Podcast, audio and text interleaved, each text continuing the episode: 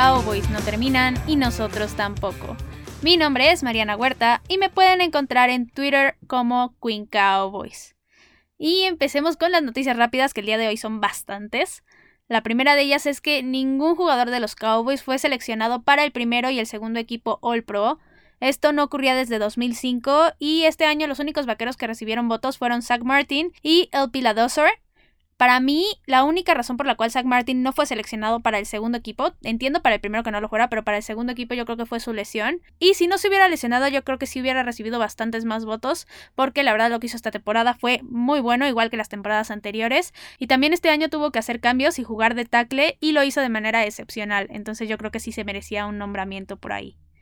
Pero bueno, la siguiente noticia es que el equipo por fin corrió a Mike Nolan, el coordinador defensivo, después de un año desastroso en el puesto, la verdad. No quiero profundizar ahorita en el tema porque cuando haga el episodio analizando todo el desempeño del coach en esta temporada, voy a hablar de lo que fue él y de qué fue lo que realmente pasó y qué fue lo que hizo. Entonces aquí voy a dejar este tema y ya hablaremos de eso en otros episodios. Y junto con el despido de Mike Nolan, también el equipo corrió al entrenador de la línea defensiva, Jim Tom Sula. Esto igual después de un año en el cargo. Y con él sí voy a hablar ahorita justo en este capítulo más adelante porque está completamente relacionado con el tema de hoy. Y siguiendo, la siguiente noticia es que el equipo entrevistó ya a varios candidatos para ocupar el puesto de coordinador defensivo. Entrevistaron a Joe Witt Jr., quien trabajó previamente con Mike McCarthy. Igual entrevistaron a Jason Simmons. Y por último, entrevistaron a Dan Quinn, ex entrenador en jefe de Atlanta. Y a él lo entrevistaron de manera virtual y también presencial. Y, ¿qué creen? Se quedó con el trabajo. Entonces ya tenemos coordinador defensivo. Y él, salvo los últimos cinco años que fue head coach de Atlanta, toda su carrera la había dedicado a la defensiva de los equipos. Y de hecho fue parte de la Legión del en en este mismo puesto. Entonces digamos que sí tiene bastante experiencia en el puesto. Y el acuerdo al que llegó con el equipo es por tres años. Voy a profundizar más del tema, obviamente voy a analizar todo lo que ha sido Dan Quinn, todo lo que ha hecho en su carrera, pero esto lo voy a hacer en otro capítulo aparte, porque este tema se merece realmente que profundice y que veamos todo lo que puede implicar Dan Quinn en el equipo, pero por mientras les adelanto que a mí no me encanta la contratación, pero bueno, como dije, voy a hablar de eso en otro episodio y aquí voy a cerrar el tema por el momento.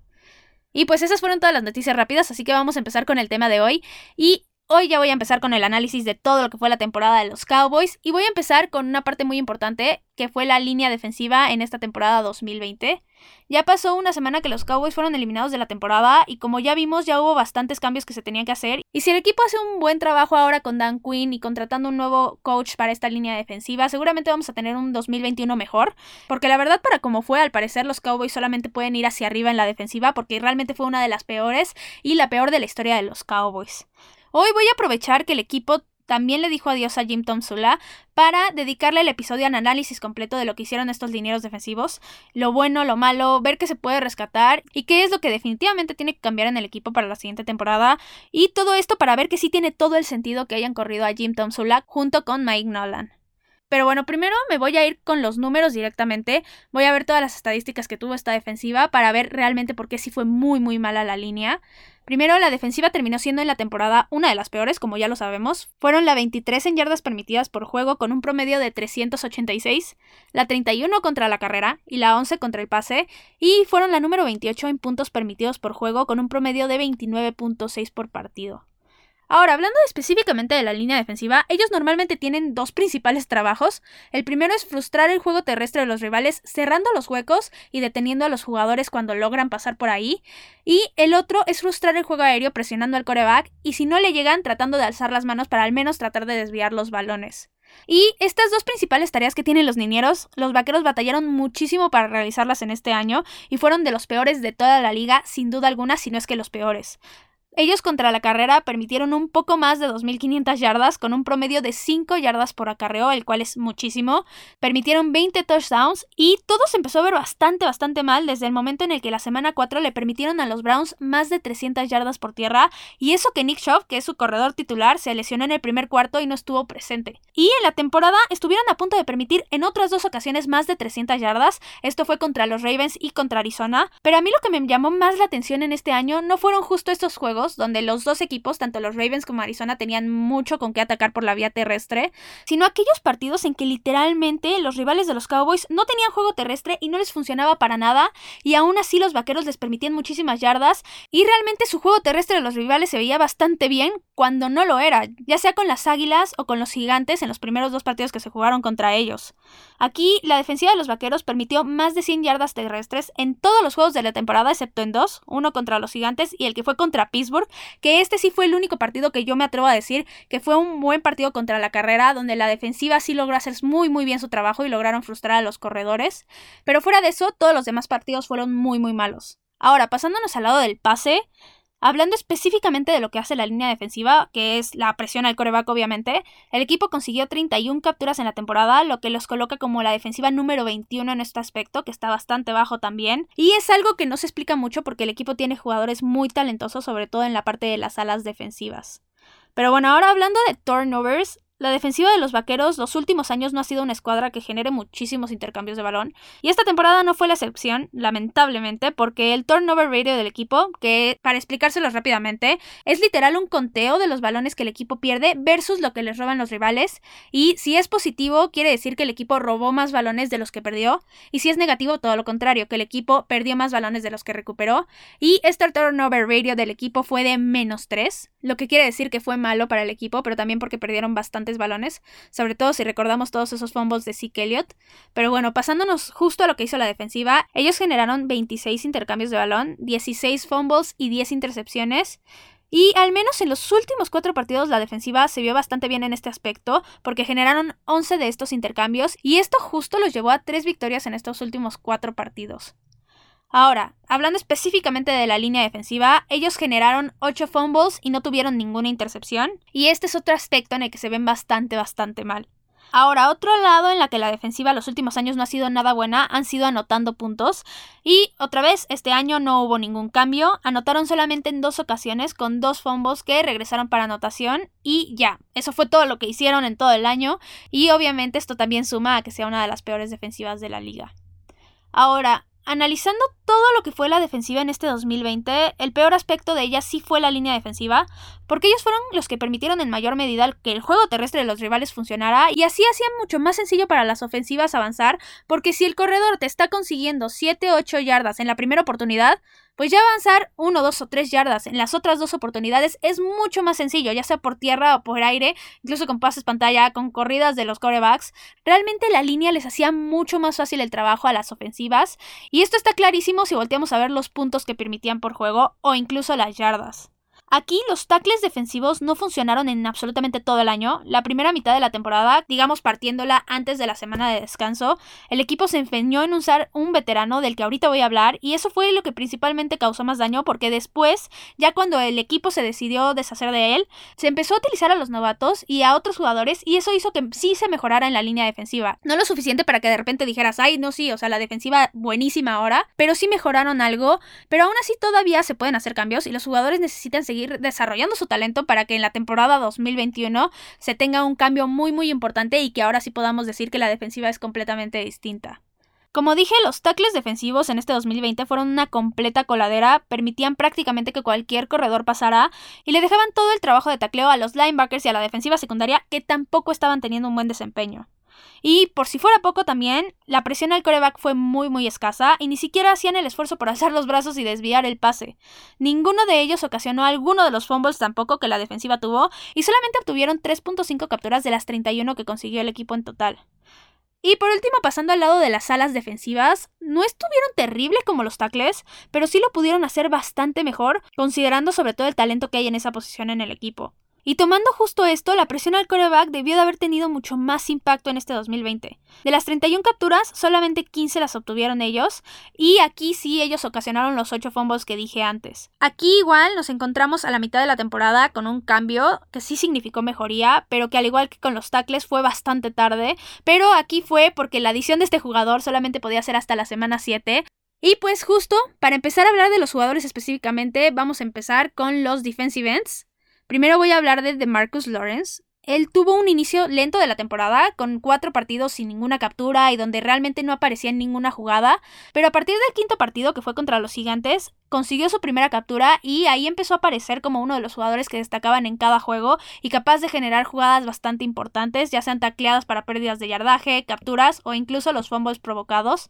Él este año tuvo 6.5 capturas, que es un número bastante bajo considerando que en 2017 él tuvo 14.5 y en 2018 10.5, pero comparándolo inmediatamente con el 2019, él ahí consiguió 5 capturas y al menos aquí mejoró un poco. Aquí sí yo considero que con un mejor entrenador él sí puede regresar a estos niveles y conseguir muchísimas capturas. También él en la temporada forzó cuatro fumbles, de los cuales uno fue regresado para anotación, y este sí fue un aspecto que sí mejoró en comparación con los años anteriores, ya que desde 2016 no conseguía algo así, y en esta temporada está empatado en tercer lugar de todos los jugadores que hay en la liga. A Lawrence, Pro Football Focus le puso una calificación de toda la temporada de 88.6, lo cual es bastante bueno y habla de que es un jugador bastante constante. Aquí, para lo malo que fue el año del equipo, sobre todo en la defensiva, él es de los pocos jugadores que yo puedo decir que sí tuvieron un buen año y que puede decir que sí tuvo un buen desempeño. El siguiente jugador del que quiero hablar es de Aldon Smith. Con él me llevé la mejor sorpresa porque realmente yo sí tenía muchas dudas de que pudiera regresar en un buen nivel, sobre todo porque llevaba desde 2015 sin estar en la NFL y como dije me sorprendió mucho, regresó con el mismo nivel y hambre con el que se fue y realmente sí lo hizo bastante bien. Aunque aquí pasó algo parecido como lo de Marcus Lawrence, que él agarró nivel 5 partidos después, pero al revés, aquí Aldon empezó muy muy bien y luego su rendimiento se fue haciendo cada vez más normal, digamos, pero aún así como dije fue un gran año para él. Él tuvo 5 capturas en la temporada y tres de ellas incluso fueron en un solo partido, que fue el contra Seattle. Él no tuvo ningún fumble, pero sí recuperó dos, y justo uno de estos lo regresó para touchdown. Yo lo que creo que va a pasar con él es que con una pretemporada mucho más normal, esperemos que ahora sí sea decente, yo no dudo que pueda tener un muchísimo mejor año y que pueda lucir mucho más de lo que hizo en este 2020. El siguiente jugador del que voy a hablar es de Randy Gregory. Él es el jugador que les dije que se añadió a la mitad de la temporada y que realmente sí hizo un impacto bastante positivo en la defensiva tuvo un muy buen regreso también y realmente es una lástima que solamente lo hayamos podido ver desde la semana 7 y eso a medias porque realmente la semana 7 no jugó, entonces digamos que fue desde la semana 8, pero sí hizo un impacto muy muy positivo y me dejó con un muy buen sabor de boca y los números con él no son tan impresionantes, pero aún así sí logró bastantes cosas, él tuvo 3.5 capturas y forzó 3 fumbles y con todo el offseason que viene, ahora sí activo desde el inicio de la temporada, yo estoy segura de que su siguiente año va a ser mejor. Otro de los defensive que jugó este año fue Bradley Aney. A él no lo pudimos ver prácticamente nada en este año, a pesar de que sí hubo cambios en la posición. Yo supongo que en su segundo año lo podremos ver un poco más, pero eso va a depender de Dan Quinn y el nuevo coach que traigan para la línea defensiva, porque si no les agrada y no lo usan, no creo que podamos verlo mucho. Otro defensivo que jugó en esta posición fue Doran Armstrong. Este año no fue lo mejor para él, no tuvo ninguna captura, provocó un fumble y ese realmente fue su único highlight del año. Yo no rescato mucho su temporada y prácticamente está para el olvido. Y el último jugador que estuvo en esta posición fue Everson Griffin. Él estuvo en el equipo la mitad de la temporada antes de que se hiciera un trade con Detroit. Y sí tuvo bastante sentido este trade porque realmente no estaba aportando nada a la defensiva. Tuvo nada más una captura en todo este tiempo y casi no tuvo tacleadas importantes. Realmente cualquier jugador que pasara por su lado lo hacía bastante fácil, bastante bien. Entonces sí aquí qué bueno que el equipo hizo ese cambio porque no estaba obteniendo nada de beneficio con Everson Griffin. Y ahora vamos a pasarnos al centro de la línea con los tackles defensivos y quiero empezar con Datari Poe. Él igual solamente estuvo a la mitad de la temporada y es el que dije antes que realmente estaba ocupando un espacio que no merecía y que la necesidad de mantenerlo ahí fue lo que prácticamente hundió a la línea defensiva de los vaqueros la primera mitad de la temporada. Él tuvo un desempeño muy muy malo, no aportó absolutamente nada bueno al equipo y aparte no estaba en buena forma física, según lo que declaró el mismo equipo cuando lo cortó. Entonces aquí no había ningún aspecto en el que los vaqueros estuvieran ganando. Qué bueno que el equipo hizo este cambio porque pudimos ver gracias a esto a otros jugadores que tuvieron un mucho mejor desempeño que él. Otro jugador que jugó en esta posición fue Antoine Woods. Aquí me gustó mucho lo que vi de él en esta temporada, y no porque haya sido un super año en cuestión de números, sino por su actitud. Él en cada jugada en la que estuvo se notó que estaba dando su 110%, y ese tipo de energía es la que se necesitaba en una defensiva que estaba siendo bastante mal entrenada. Él solamente tuvo una captura en todo el año, pero sí tuvo bastantes buenas tacleadas. Y lo malo es que se lesionó para los últimos dos partidos, pero va a tener suficiente tiempo para recuperarse de esta lesión. Aunque aquí lo malo es que su futuro no está seguro con el equipo y más adelante voy a hablar de su situación. Otro jugador que estuvo en la posición fue Neville Gallimore. Él también me gustó muchísimo lo que vi de él. Este año de novato fue decente para él. Lo vimos mucho más la segunda mitad de la temporada después de que despidieron a Dantari Poe y como dije lo hizo bastante decente. Él presionó bien al coreback y desde mi punto de vista fue el único que realmente contra la carrera lo hizo bien, hablando de los tackles defensivos. Era el único que lograba medio cerrar los huecos y que lograba taclear a los corredores también. Entonces este aspecto me gustó mucho de él. Y como dije es novato, entonces todavía le falta desarrollar bastante su talento y sí creo que puede llevarlo a un nivel muy muy bueno. Ya veremos qué pasa en este offseason y si realmente la próxima temporada lo veremos mucho mejor. Otro jugador que estuvo en la posición fue Tyron Crawford, él no tuvo una buena temporada. El único juego bueno que tuvo fue contra los Bengals porque obtuvo dos capturas, pero nada más. Eso fue lo único bueno que hizo y lo único por lo cual resaltó en todo el año. Él, si recordamos, regresó de una lesión, él no estuvo en todo 2019 y no fue un buen regreso y no creo que haya aportado nada bueno al equipo tampoco. Otro jugador que estuvo ahí fue Tristan Hill. Y él es una lástima porque se lesionó muy temprano, se lesionó igual en el quinto partido como Dak Prescott, pero antes de su lesión sí estaba teniendo un buen desempeño, sobre todo colapsando la bolsa de protección, y esperemos que se recupere pronto porque el equipo lo puede utilizar bastante bien en la próxima temporada. Y el último hombre que estuvo como tackle defensivo fue Justin Hamilton, y él no tuvo prácticamente ningún impacto en el equipo por lo poco que jugó, entonces no podemos analizar realmente nada de él porque su desempeño fue nulo igual que el de Bradley Aney. Ahora sí voy a hablar un poco del entrenador de Jim Tom Sula y él hizo un trabajo terrible. Ya vieron todos los números que le dije, no hubo nada bueno, no hubo ningún highlight que pudieras decir, ah, se nota que el equipo está muy bien entrenado, se nota que el entrenador sabe lo que está haciendo. No hubo nada así en esta temporada y por más que busque cosas buenas, como ya dije, no encuentro ningún mérito aquí. Los jugadores que entraron a hacer la diferencia en la temporada ni siquiera son mérito de él, porque entraron por lesión, refiriéndonos a Neville Gallimore, o entraron porque realmente se hacía mucha falta con Randy Gregory y no quedaba de otra más que meterlo a jugar realmente. Entonces ni siquiera esto es mérito de Jim Tom Sula. Ahora sí que en pocas palabras su despido está completamente justificado y qué bueno que los Cowboys lo hicieron porque no tenían nada bueno con él y se libraron de algo que no les iba a hacer ningún bien. Quiero hablar también de los agentes libres y los posibles cambios que pueden haber en esta línea defensiva. El primer agente libre es el defensive tackle Eli Anko y yo no veo necesario que el equipo lo conserve. Prefiero que se enfoquen más en desarrollar a un Neville Gallimore que es novato, incluso un Bradley Aney. Entonces yo no lo renovaría. Otro que está en esta posición es Tyron Crawford. Él tuvo buenos años con el equipo, no lo voy a negar, pero sí ha sufrido bastantes lesiones y su nivel sí ha disminuido en muy buena manera. Entonces, dado que es mucho más importante firmar a otros agentes libres y que hay otros jugadores que pueden ocupar su lugar y hacer un desempeño igual que él o bastante mejor, yo ya le diría adiós y creo que su tiempo con los Cowboys ya llegó a su fin. Otro que está en la posición de agente libre es el defensive end Aldon Smith, y aquí él sí me parece indispensable que sea renovado. Dio un muy buen año en una temporada que ni siquiera tuvo un preseason normal y después de no jugar desde 2015. Entonces sí yo considero que es una adición muy buena para el equipo y que realmente aporta muchísimo. La ventaja aquí es que Jerry Jones ha declarado varias veces que no quiere un futuro de los vaqueros sin Aldon Smith, entonces sí confío en que lo van a renovar y que va a estar en los Cowboys en 2021 al menos. Y el último agente libre que está de la línea defensiva es el defensive tackle Antoine Woods. Él es el único agente libre de todos estos que mencioné que es restringido. Y yo considero que él no es un jugador completamente indispensable, pero sí lo hizo bastante bien en este año. Y sano y con un nuevo entrenador considero que puede ser una pieza bastante buena en la defensiva. Y sobre todo, como dije antes, lo que destaco de él es su actitud, porque con él no hay duda de que en cada jugada va a dar su 100% y que va a dar lo mejor de él. Y nada más para concluir este tema, yo no tengo ninguna duda de que esta fue la peor parte del equipo en esta temporada. Sí tuvo algunas lesiones, pero digamos que fue la parte menos afectada de todos los vaqueros y aún así tuvieron el peor desempeño, lo que habla realmente de que estaban muy muy mal entrenados. Ahora, con un nuevo entrenador y con jugadores más desarrollados como Neville Gallimore, como dije, incluso el mismo Bradley Aney, el panorama parece que sí va a pintar mejor para los vaqueros, pero aún así todavía hace falta ver quién va a ser el nuevo coach de la línea defensiva y a qué jugadores va a mantener el equipo y a cuáles no. Yo no creo que los vaqueros estén en un punto en el que puedan dejar ir talento, sobre todo en la parte de la defensiva, porque la defensiva sí está muy necesitada de él. Y si esta parte del equipo no mejora, el equipo no va a ser contendiente ni a la postemporada ni al Super Bowl. Olvídense de cualquiera de estas cosas si la defensiva sigue siendo igual el próximo año. Pero bueno, ya vimos que ya empezaron los cambios en esta defensiva y esperemos que en agencia libre y en el draft se pueda hacer un muy buen trabajo.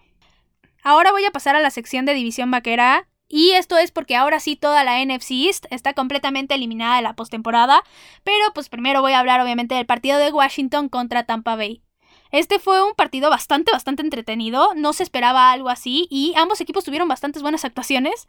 En particular quiero destacar a Taylor Heineke, ya sé cómo pronunciar su nombre al parecer. Él tuvo un juegazo y se aseguró de que absolutamente todos los que estuvieran viendo este partido lo recordaran definitivamente. Aquí ojalá Washington le dé la oportunidad de ser el titular de su equipo porque demostró que puede ser un líder y, alguien que nunca se va a rendir. Pero si no es Washington el que le dé la oportunidad, sí espero que otro equipo lo voltee a ver, porque sí demostró que es bastante mejor que muchos corebacks que sí tienen trabajo en otros equipos, ya sea como segundos corebacks o incluso como primeros. Y si no, voltean a ver la actuación que dio Mitchell Trubisky en este partido de postemporada, que la verdad fue bastante mala.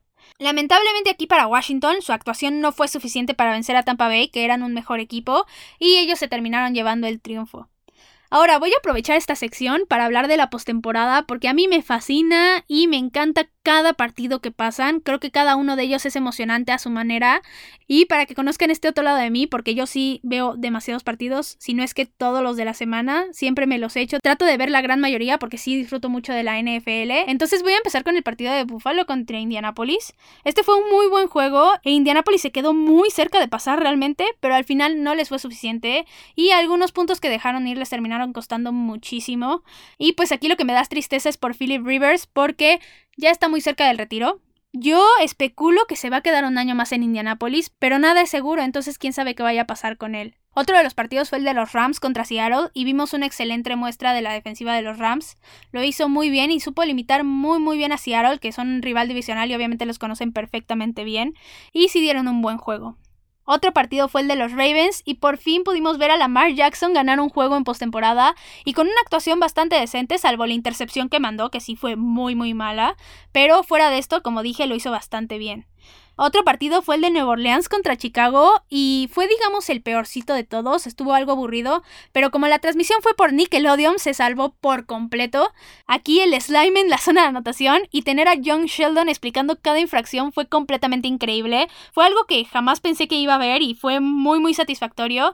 Y a mí la verdad sí me gustaría que implementaran esto en la temporada regular en un partido cada semana, porque es una forma bastante entretenida de ver un juego y aparte se me hace una manera bastante buena de atraer más público, sobre todo con los niños porque así lo haces más entretenido para ellos y aparte porque les estás explicando de qué trata el juego, de qué tratan las reglas e incluso les podrían motivar a practicar este deporte. Entonces yo sí creo que esta sería una muy buena forma de añadirle más sazón a la mejor liga del mundo que ya es bastante entretenida, pero todavía se puede hacer más entretenida. Entonces yo sí pondría partidos por Nickelodeon en la temporada regular. Y el último partido que hubo fue el de los Browns contra los Steelers y los Browns dieron la sorpresa de la semana y demostraron que el ser un equipo bien entrenado siempre te va a dar muchos, muchos frutos porque a pesar de que ellos no entrenaron en toda la semana excepto el viernes por casos de COVID, dieron un muy buen desempeño. Tampoco estuvo su head coach presente porque justo él fue uno de los casos de COVID y ni siquiera se notó su ausencia realmente. Fue un juego bastante bueno de ellos y dieron un muy buen desempeño que fue más que suficiente junto con las entregas de balón de Pittsburgh que fueron muchísimas, para llevarse el partido. Los Browns mostraron mucho corazón en este juego y se terminaron ganando la victoria a pulso. Y nada más para concluir, como dije, con esto ya la NFC East está completamente eliminada de la temporada 2020. No dieron un buen desempeño y esa es la completa realidad. Y nada más, entre otras noticias, Filadelfia despidió a su head coach Doug Peterson. Es algo que muchos no esperaban y va a implicar un cambio bastante grande seguramente en Filadelfia. Y Justo como este cambio vamos a ver muchos en este offseason en todos los equipos de la división, estoy segura, incluyendo obviamente a los vaqueros. Como ya vimos, ellos también ya corrieron un coordinador defensivo y ya trajeron uno nuevo. Entonces yo les seguiré informando qué otros cambios se van dando en la división. Y pues esto fue todo por hoy. Recuerden que me pueden encontrar en Twitter en arroba Queen Cowboys y en arroba 3 y fuera Cowboys. Ya saben, cualquier duda, comentario, opinión, lo que sea que necesiten me lo pueden dejar ahí en Twitter. Recuerden también que si les gustan los episodios, recomiéndenlos con quien ustedes gusten. Sigan disfrutando de esta postemporada que está muy emocionante. Hay muy buenos partidos esta semana y seguramente no nos van a decepcionar ninguno de ellos. Y esperen mucho más contenido porque los Cowboys no terminan y nosotros tampoco. Tres y fuera, Cowboys. Hola, soy Rudy Jacinto, creador de Tres y Fuera. Si te gustó el programa de hoy, suscríbete a este y otros podcasts de la familia Tres y Fuera. Tres y Fuera NFL, Tres y Fuera Fútbol, Tres y Fuera de tu equipo favorito y claro, el canal de Tres y Fuera YouTube con videos todos los días. Porque si tu equipo existe, Tres y Fuera lo cubre.